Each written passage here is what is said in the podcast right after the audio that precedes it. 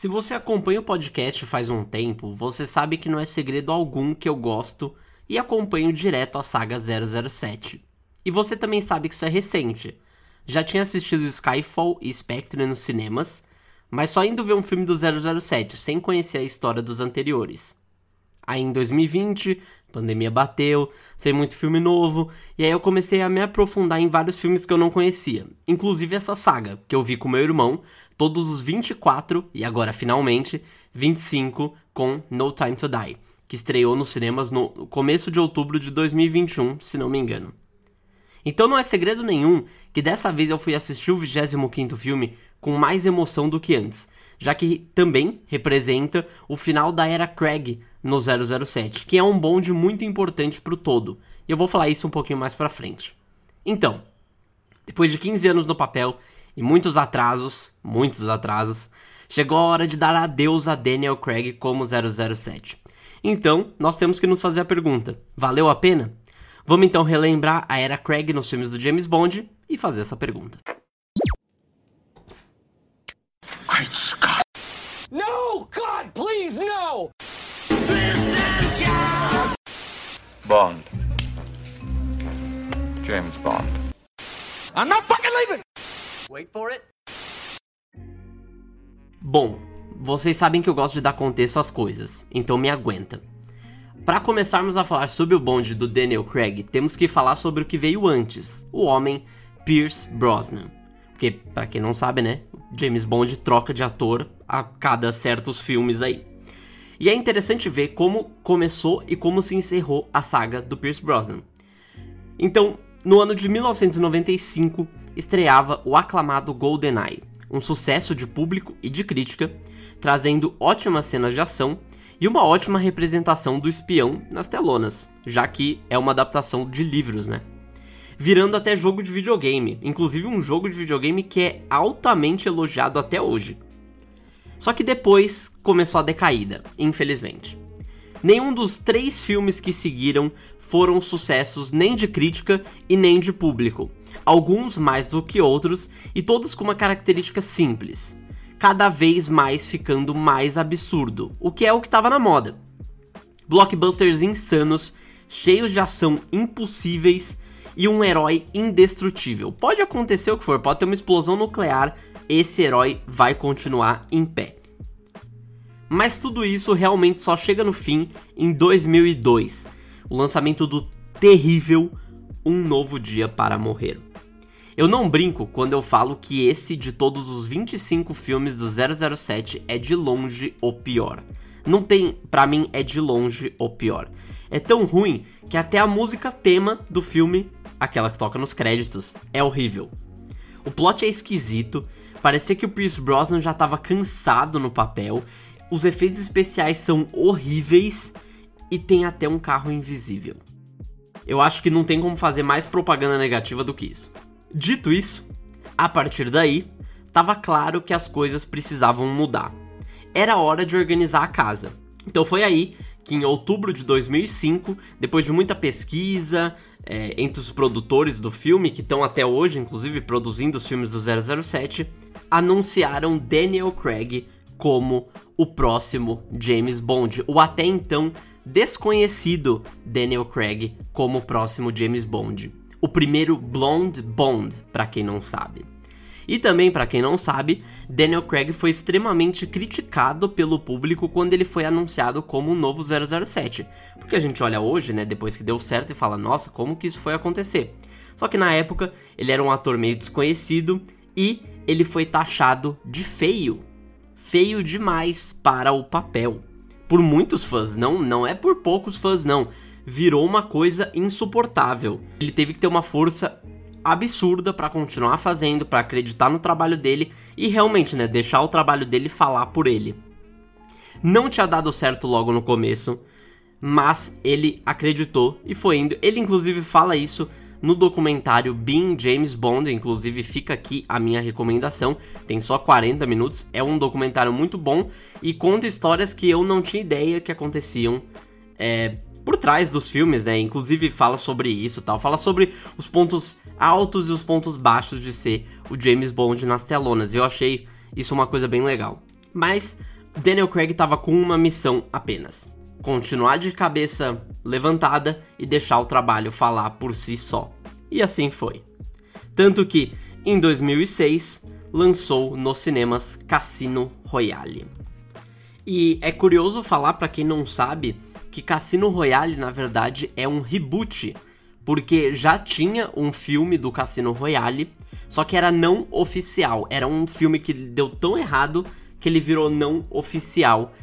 É, porque tem vários filmes né, do 007 que não são oficiais, né? Dentro daqueles 25 que eu citei.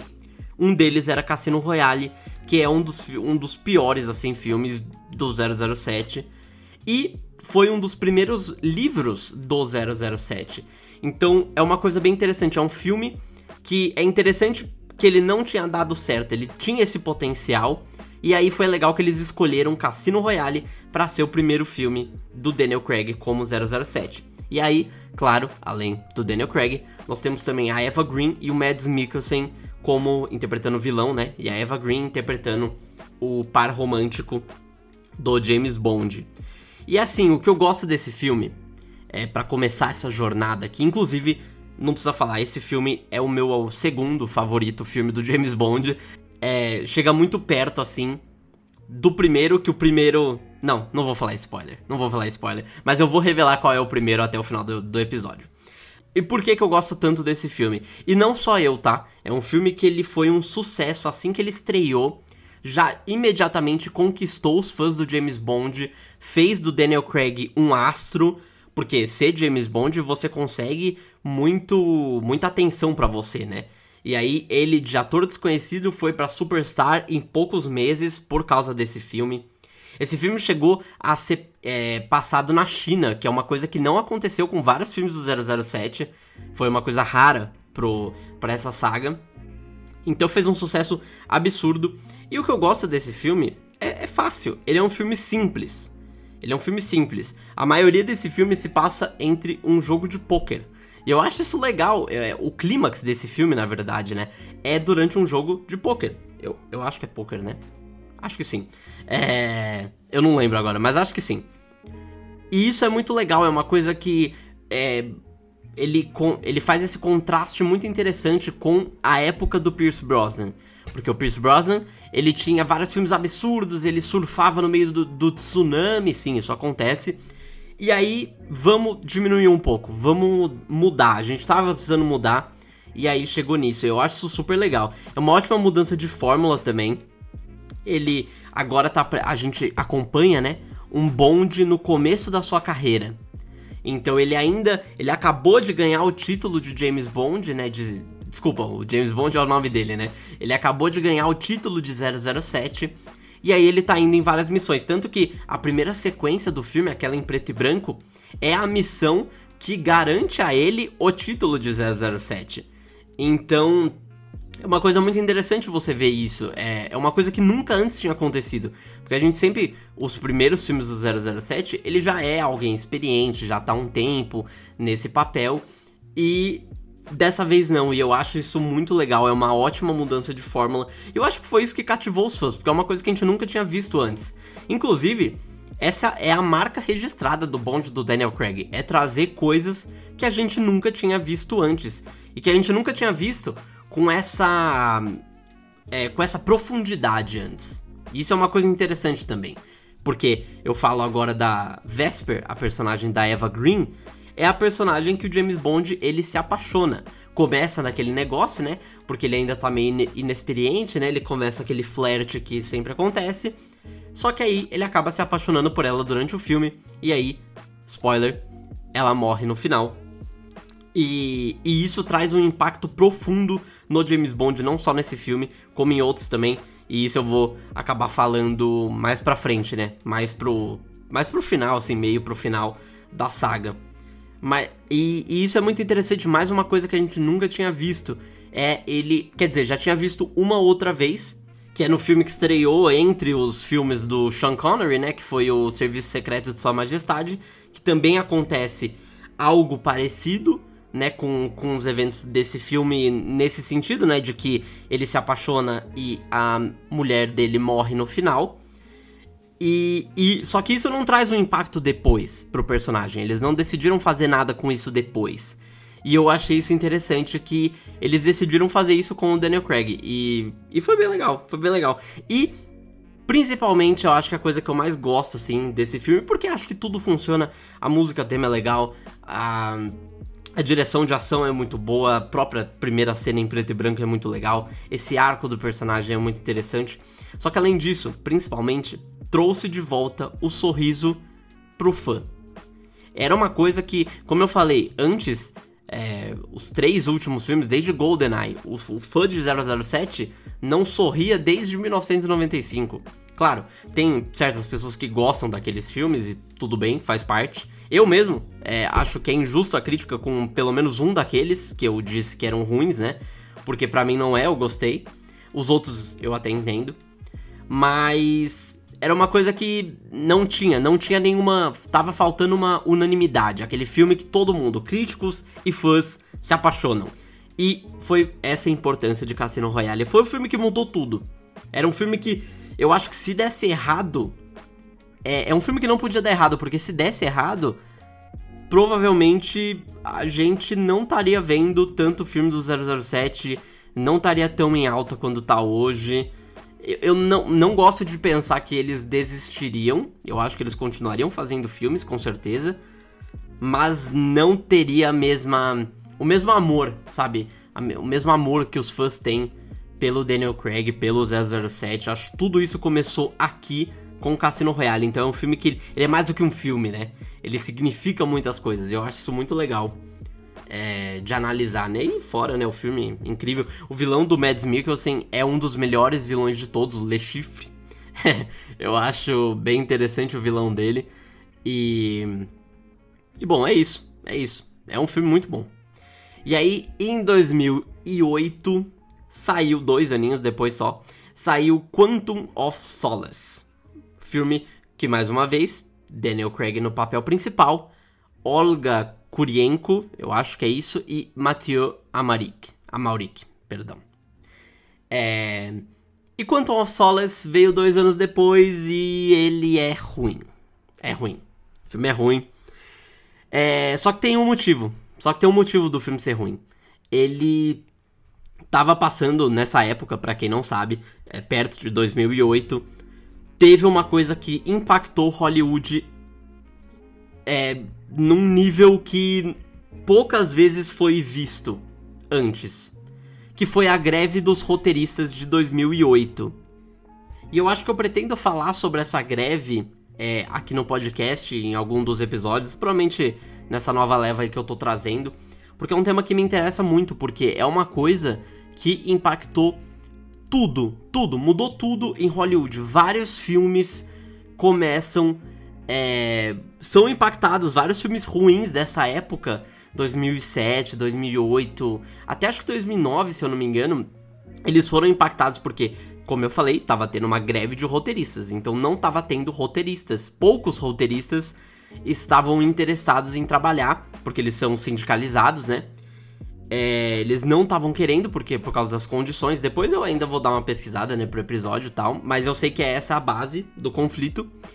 E isso causou, obviamente, um conflito, né? E vários filmes e séries, por exemplo, eu vou citar alguns aqui. Transformers, o segundo Transformers, tava, sofreu com isso, lançou em 2009. The Office, se eu não me engano, tava na sua quarta, quarta, quinta temporada também sofreu por causa disso. Então é o que eu falei, não só filmes, como séries também. E Quantum of Solace foi um desses. Eu, eu pretendo falar sobre isso, que é um tema que me interessa bastante. Tinha até rumores de acontecer uma nova greve dos roteiristas, mas até agora, pelo que eu vi, não aconteceu nada. É. E eu digo isso, eu dou esse contexto porque impactou muito o filme, porque o filme ele começou a ser gravado sem roteiro, para você ter uma noção. E isso eles falam bastante lá no Being James Bond, que é o documentário que eu recomendei. Eles mesmos é, é, falam que eles reconhecem. Obviamente eles não vão chegar e falar, nossa, que filme horrível, pior filme que eu já fiz na vida. Mas eles vão falar que o filme teve seus problemas. É o, é o máximo que eles vão conseguir de falar que o filme é horrível. Porque é, é bem ruim. Tem quem goste, mas eu não gosto. Não gosto mesmo. É, porque assim, como é que o filme começa a gravar sem roteiro, sabe? Não, não existe isso. E E aí você vê que tem vários, várias confusões, até acho que até hoje, assim, o plot desse filme, eu não sei te dizer qual é o plot desse filme, eu não lembro, não me marcou. É, o filme ele tem péssimas cenas de ação, principalmente a primeira cena, que tinha um potencial muito grande. Inclusive, ela termina de um jeito incrível, mas é, é, é, ruim. O filme é, o filme é ruim, assim. O plot do filme, obviamente, não, não faz muito sentido, assim, não tem tanta coisa. O próprio Daniel Craig, ele teve que fazer várias cenas de dublê desse filme. ele acabou se machucando várias vezes. Inclusive, ele se machuca durante essa época do James Bond dele várias vezes. E o que mais me deixa triste é a cena inicial. É a cena inicial que ela tem é uma perseguição, né, que acaba com os dois assim, numas cordas assim se balançando. A James Bond cai, pega a arma dele, atira para cima. Era para ser uma cena, uma das melhores cenas do James Bond. E acaba que fica é, é tem muito corte a cena, me deu dor de cabeça assim. Juro, eu não gosto de Quantum Solace. Não é o pior filme do 007, porque eu já falei qual que eu acho que é o pior filme do 007 aqui. Mas é um filme bem, bem fraco bem fraco. Das atuações, eu, eu, nada assim me marcou. Esse filme é legal porque ele traz é, pela primeira vez o Felix. Mentira, o Felix ele já tinha aparecido no outro, né? Mas ele também aparece nesse. E é um cara legal, é o, o Felix, né? O, o amigo do James Bond da CIA. É, é sempre legal ver, ele aparece em No Time to Die depois também. Ele tem algumas introduções, ele continua essa história da Vesper, é, ele mostra né, o Mr. White, ele vai atrás do Mr. White e tudo, e tudo mais. Só que. É. Fraco. Filme fraco. Filme fraco. E também é isso, né? Foi lançado só dois anos depois, então também tem isso, né? Mas nem tudo é triste. Porque em 2012 estreou o meu filme favorito do James Bond, o que tá lá em primeiro lugar. Eu falei que eu ia falar, estou falando agora. Skyfall que também não era qualquer filme.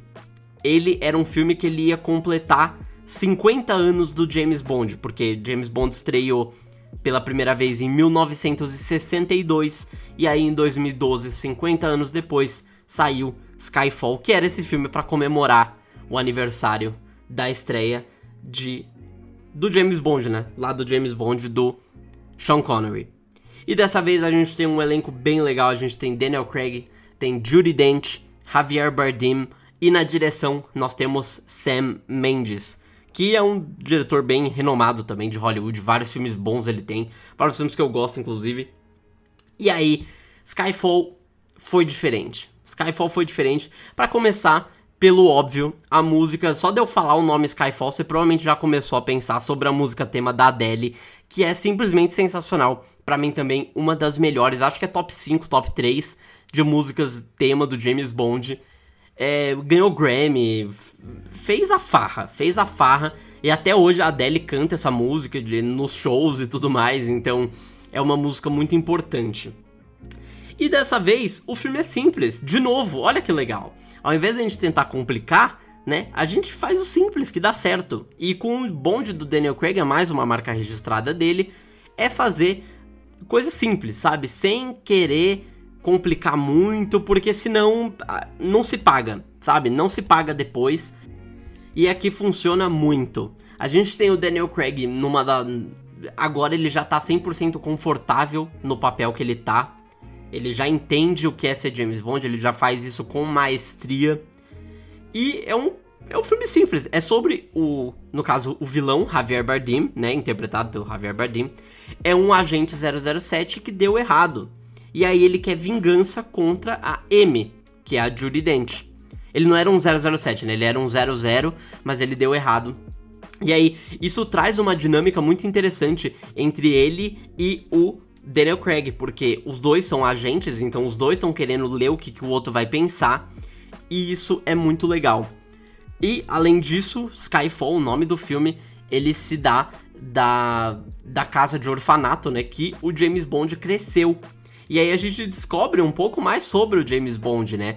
Tem o truque de aposentadoria dele também, que acontece várias vezes, né? Durante o, o James Bond, acho que pelo menos umas três vezes nessa saga do Daniel Craig, ele se aposenta. Então, você vê que realmente ele não. Nesse caso, ele, ele se aposenta porque ele é obrigado, né? Porque uma das. A cena inicial, claro, é uma das mais legais também, uma das mais é, emocionantes, assim, da, da era do Craig. Todas as cenas iniciais, acho que tirando a de Quantum of Solace, que é a que, é a que eu menos gosto, é, são cenas incríveis, assim, são cenas que conseguem te, te introduzir a esse mundo que ele tá querendo propor. Então, o bonde do Daniel Craig tá numa perseguição, começa a dar errado, dá errado, né? Só que aí vai dando certo, ele vai seguindo, muito bem dirigida pelo Sam Mendes, inclusive. E aí, é... até que eles estão indo, né? Um túnel, e aí a Money Penny, que a gente ainda não sabe que é a Money Penny, né? Que é a famosa secretária do, do ou da Amy. Só que a gente não sabe, antes ela era uma agente, isso é mais uma coisa legal que acontece nesse filme também que eles acabam introduzindo personagens da 007 família, mas eu já chego lá, e aí a Moneypenny tem que atirar é, para ver se ou atira no inimigo ou atira sem querer no James Bond, ela acaba acertando o James Bond, e aí ele se finge de morto por um tempo, até que ele volta quando ele percebe que a vida da Amy tá é, em perigo. Então, pra você ver, olha aqui, eu falei, eu falei o, o plot do filme. É muito mais simples, é muito mais interessante é, de você ver uma coisa ela não é uma coisa que tá querendo explodir o mundo, sabe? Que é uma coisa que o 007 ele costuma fazer, sabe? Ah, não, nossa. É, que inclusive acontece em No Time to Die, tá? Eu vou passar pano pra No Time to Die já já. Mas. É, nossa, preciso destruir o mundo, ai, é isso, blá, blá. e aí. Não, talvez se você fizer uma coisa menor, em menor escala, uma disputa interna, ainda assim dá certo. E deu certo. Skyfall é o meu filme favorito de James Bond, eu acho que tem tudo aqui. A fotografia desse filme é simplesmente impecável. É sério, é impecável. É. Isso é uma coisa também. A fotografia dos filmes do Daniel Craig e do James Bond, em sua grande maioria, é muito boa, principalmente a partir de Skyfall, que começa a ter uma coisa maestria. É cada shot assim lindo. E.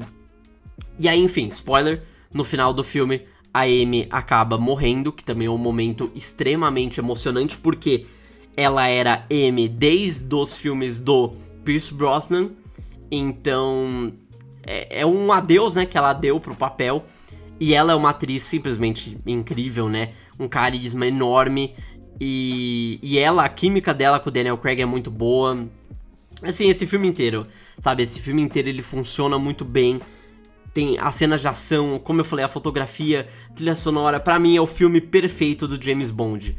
Tem uma carga emocional, tem consequências. E nossa, é perfeito, perfeito. Eu adoro. Esse filme é incrível, eu amo demais. Skyfall, meu coração, até coloquei aqui no roteiro um coração do lado aqui de Skyfall, porque não tem como, não tem como. Esse filme é, é muito bom. Eu não sei se, se, se sou só eu que amo tanto esse filme, mas eu gosto demais. Eu gosto demais. E por fim, eu acho que é importante falar também, que eu falei que eu ia retomar esse assunto, né?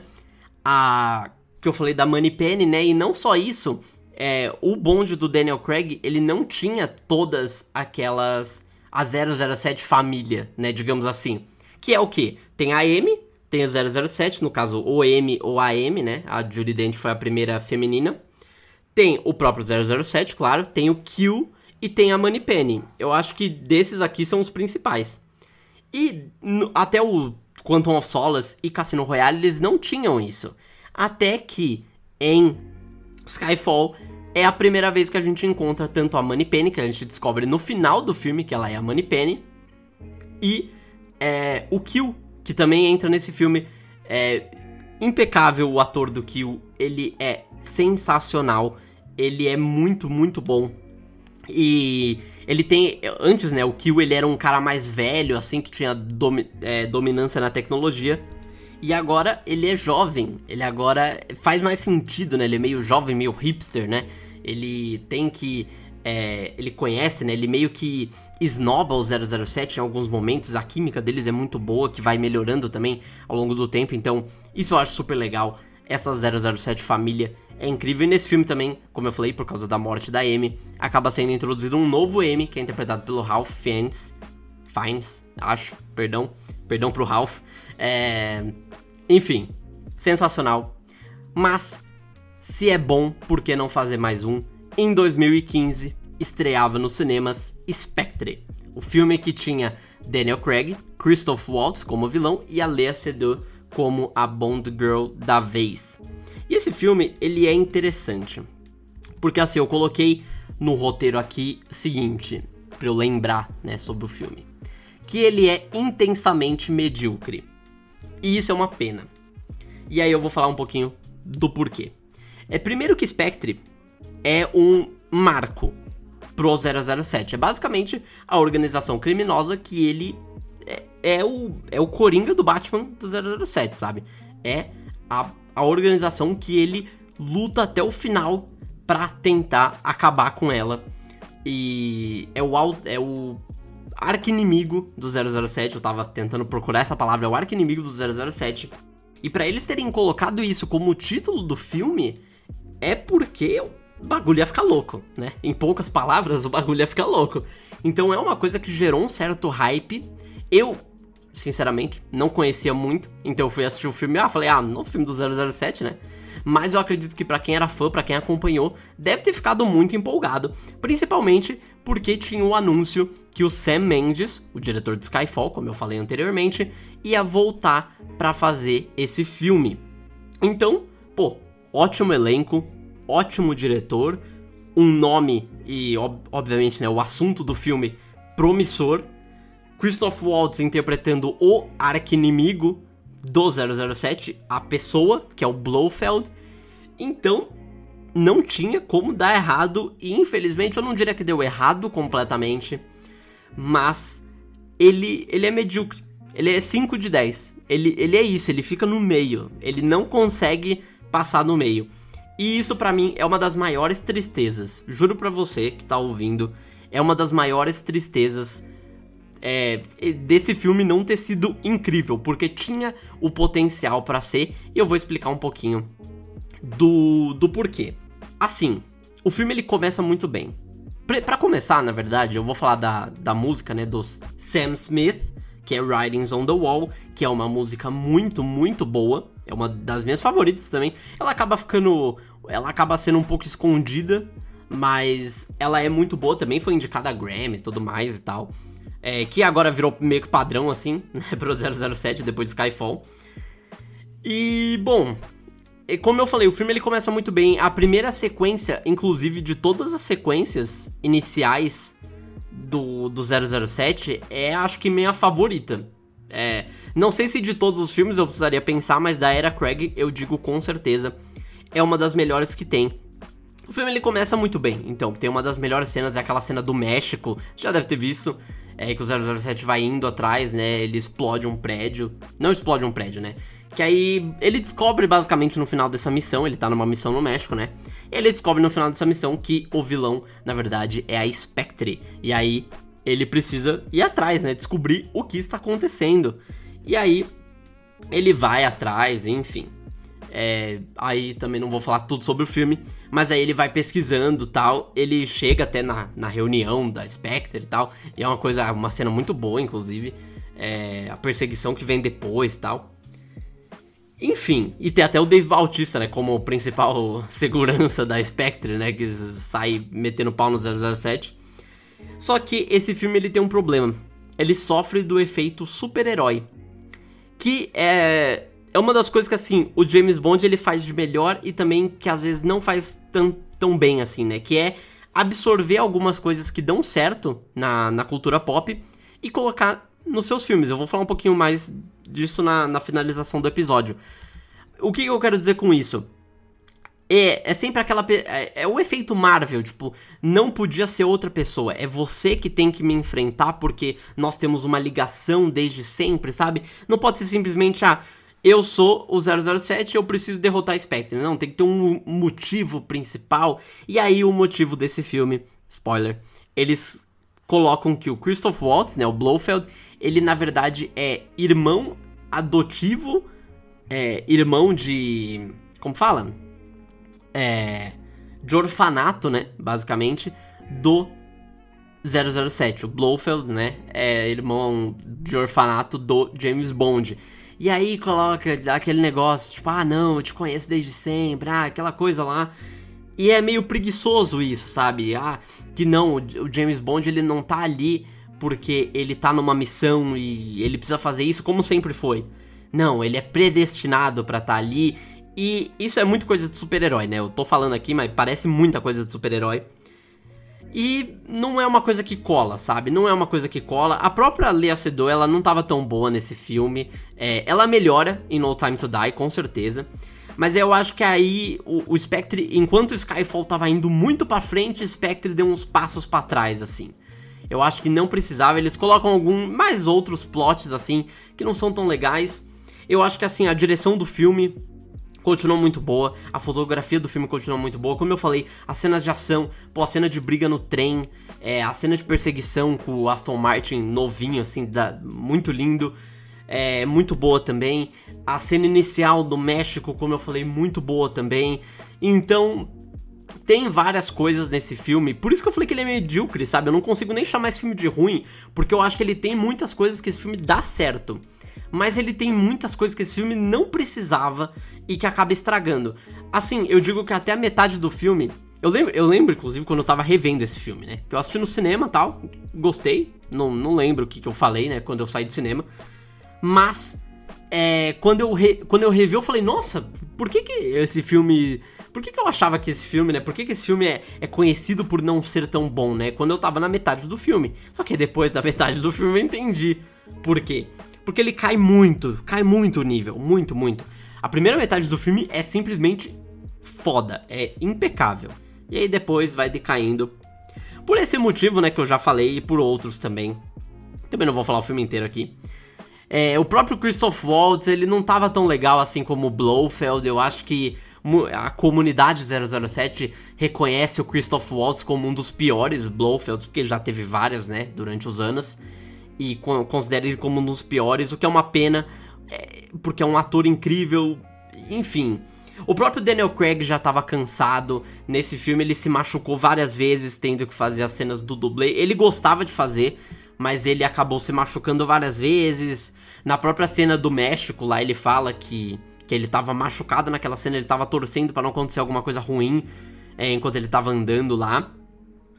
E, e, e, aí depois acontece uma coisa que é importante nessa jornada do Daniel Craig, que depois, depois do lançamento desse filme, ele dá aquelas entrevistas tal, e aí ele fala que esse seria o seu último filme do 007 e que ele não queria mais fazer um.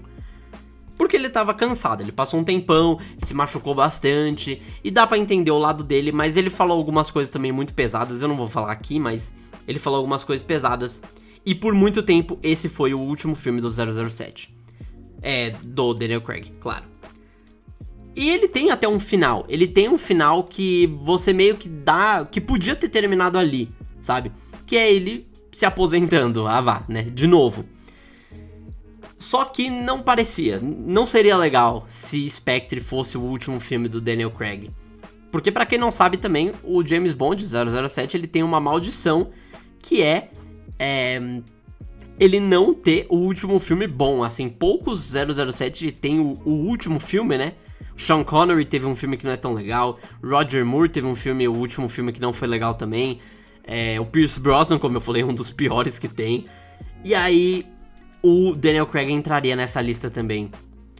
E é por muito tempo, por muito tempo.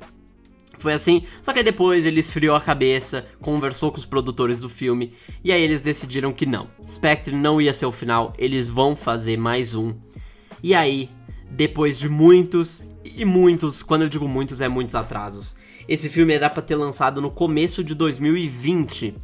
Só que aí foi mudando pro final de 2020, só que aí quando viram que a pandemia é, era mais séria do que parecia, né? Mudou pro começo de 2021, só que aí quando viram que tal, não, é melhor não, é, mudaram pro final de 2021. E aí, em outubro de 2021, estreou No Time to Die 007 Sem Tempo para Morrer. Com Daniel Craig, Rami Malek e Alea Sedou de volta no papel. É, assim, e esse filme ele serve para muitas coisas, porque ele sempre foi feito como o último filme do 007, é, do Daniel Craig, claro. O último filme do 007 do Daniel Craig. E já vou avisando aqui, tá? Se você não assistiu, quer assistir, é, eu vou estar tá falando alguns spoilers. O filme já saiu faz uns meses, mas eu vou estar tá falando alguns spoilers que eles são importantes para a discussão do filme. Então já fica avisado desde já. Mas o que, que eu ia falar? É, esse filme ele serve não só como um filme, ele não pode servir só como um filme, né? Ele também tem que servir para finalizar o arco do Daniel Craig como James Bond. Ele tem que ser duas coisas ao mesmo tempo. E aí ele tem duas horas e meia de duração, bastante até para um filme do 007. É, os filmes do 007 normalmente tem um pouquinho mais que duas horas, mas esse tem duas horas e meia. Inclusive, acho que é o filme mais longo do 007, se eu não me engano. Porque é isso, ele precisa, já que o bonde do Daniel Craig, ele quis se propor a criar basicamente um universo cinematográfico do James Bond do Daniel Craig, ele tem que se propor a fechar esse universo cinematográfico. E eu acho que ele. E aí, a minha opinião, claro, ele consegue fazer isso com maestria. No Time to Die, ele tá no meu top 5 de filmes do James Bond. Inclusive, não, eu vou falar isso depois, mais pro final do episódio, mas Fica, fica comigo aí, depois eu falo. É. Pra mim é a despedida perfeita. É um filme que ele tá no top 5 do James Bond. E eles trouxeram. Teve vários. Teve diretores diferentes. É, ele teve alguns problemas logo no começo de sua produção. É, o cara que normalmente faz as trilhas do 007, ele ia voltar para fazer esse, ele acabou desistindo. E aí o Hans Zimmer foi contratado para fazer a trilha sonora desse filme e eu acho que ele faz um trabalho impecável, uma das melhores trilhas sonoras do 007 com certeza. É, o próprio diretor, eu não lembro qual era o diretor que seria antes, mas aí trocaram para o diretor de True Detective, que é o Kerry Joe Fukanaga, e ele é incrível também. Ele, ele faz ótimas cenas de ação, né, lá na, na própria série, na primeira temporada de True Detective. E é, para quem assistiu, é incrível também. E então eu fiquei animado quando eu vi que seria ele, né, na direção, porque eu falei, pô, é, eu, eu amo True Detective, né, só que é uma série, né, me preocupou por ser um filme e tal, mas eu botei fé. E ainda bem que eu botei fé, porque para mim ele traz incríveis cenas de ação nesse filme, incríveis cenas de ação nesse filme. É, eu consigo lembrar de várias, assim. A primeira cena, é, ela não é tão impactante porque ela é um flashback da, da Madeleine, que é interpretada pela Lia Seydoux, mas... E aí mostra um pouquinho do vilão também, o Sefin, que é interpretado pelo Rami Malek. Mas é, a cena que vem depois, a cena da Itália, que tem a perseguição com Aston Martin e tudo mais, é, que tem o negócio das armas e tal, que é muito, muito legal. É, ela, ela é incrível. Tem a cena da floresta que é muito boa. Todo o arco final, assim, do filme, o terceiro ato do filme é muito bem dirigido. É, assim, todas, todas essas cenas e mais um pouco, assim, são cenas de ação impecáveis. Então, o diretor teve um ótimo trabalho aí. E eu acho que, assim, esse filme não tem muito o que falar, né? É a despedida perfeita para esse personagem. E eu acho que ele consegue consertar a maioria das merdas que Spectre faz. Porque ele não dá tanto uma atenção pro Blofeld, ele é mais fácil esquecer do que do que tentar consertar, né, em alguns momentos. E ele ainda encerra o arco do James Bond, que é uma novidade da franquia, né, que é uma coisa que a gente nunca tinha visto antes. Porque antes era basicamente assim: 007 chega, faz uns filmes aí, é, cada filme é diferente do outro, né? Pouco impacta o que acontece no filme anterior e depois no último filme meio que acaba.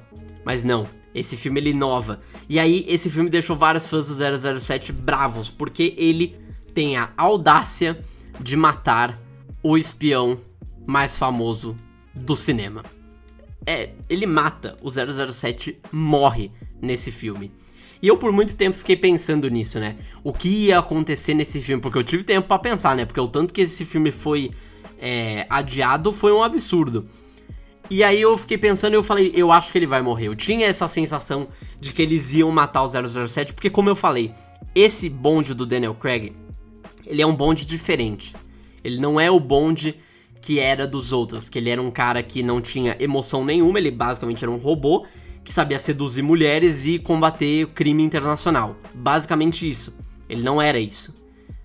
Ele era um bonde que tinha emoção, ele tinha é, os seus próprios sentimentos, né? Ele, as coisas que aconteciam dos filmes impactavam ele, principalmente lá no começo, em 2006, Cassino Royale, a morte da Vesper, é, é trazida de volta. Quer dizer, é, ela é mencionada durante toda a saga do Craig, mas principalmente nesse filme, é, ele vai lá, ele visita o túmulo dela, ele dá o adeus a ela, né?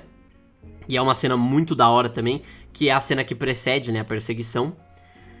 E Assim, eu acho que ele consegue fazer tudo. É, ele é um bonde que ele tem é, cenas de ação.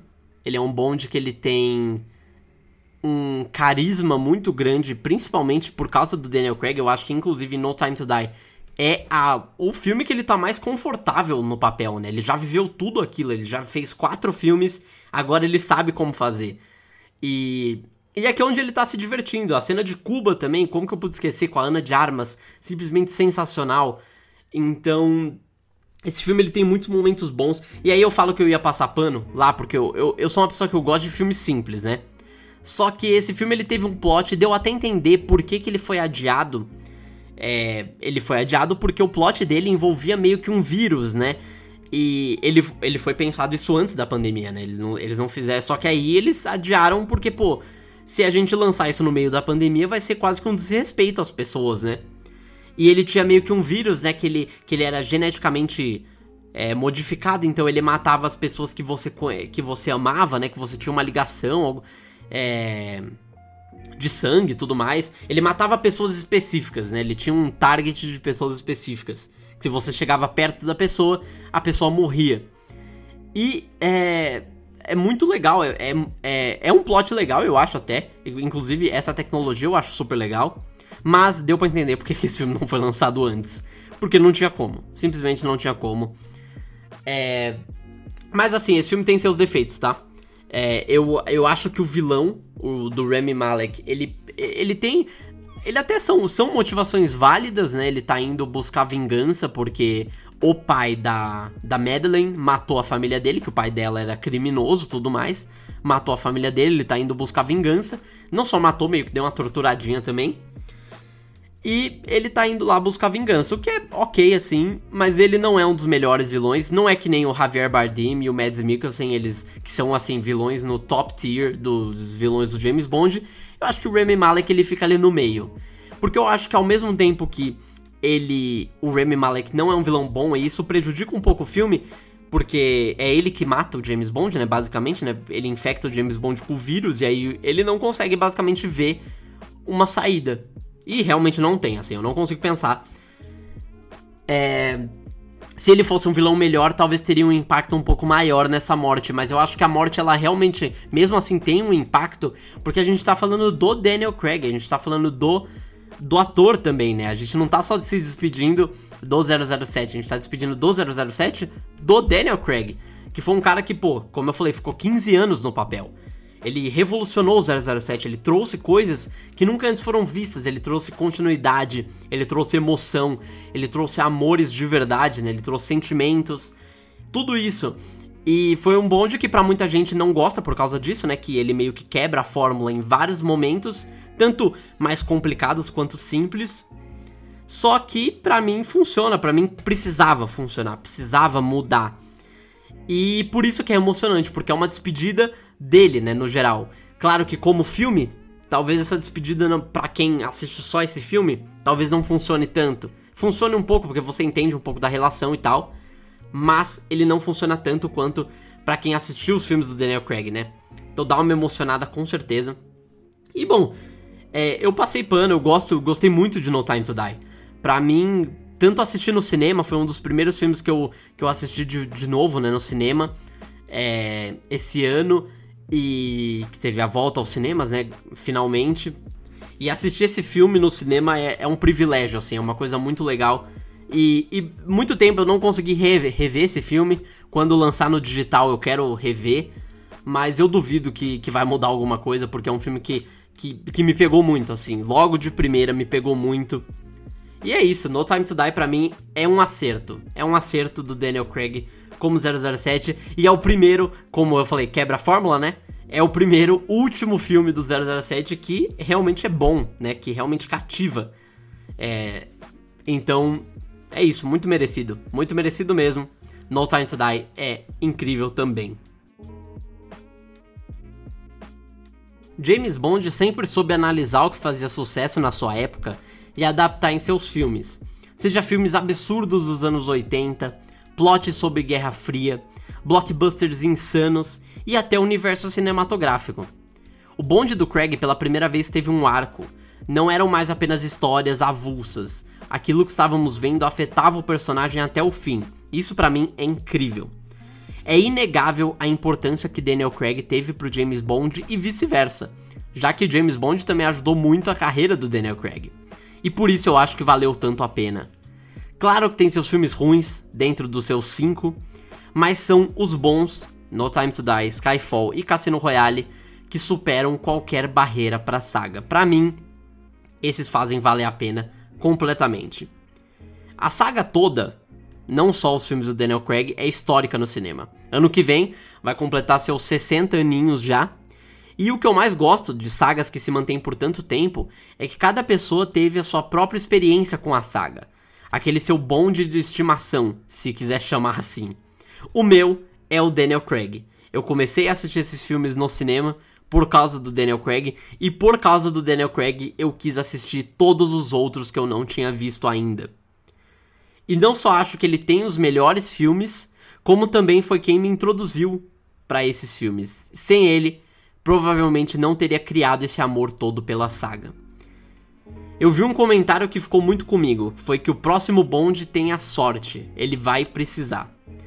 Craig foi um dos bonds mais importantes para garantir a continuação desses filmes e pelo menos para mim vai ser lembrado com um carinho enorme. Então se você me perguntar, era Craig de 007 valeu a pena? Com certeza. Sem dúvida alguma.